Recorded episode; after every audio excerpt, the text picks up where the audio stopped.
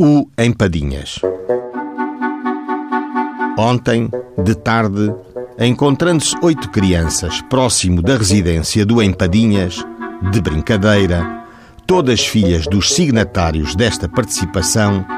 por este e por mais dois indivíduos, foram cercadas e encarceradas numa casa infectada, obrigando-as a amassar batatas e farelos de chicote em punho, tendo agredido algumas, entre as quais João Francisco Limpo, que ainda apresenta vestígio de chicotadas. Na verdade, o hortelão,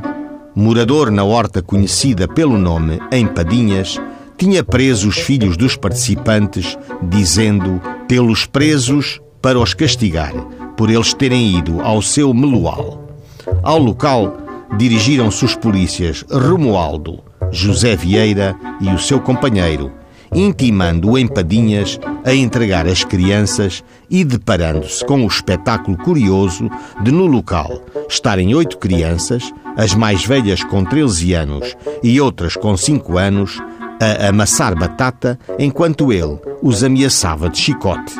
O senhor juiz foi misericordioso com o Empadinhas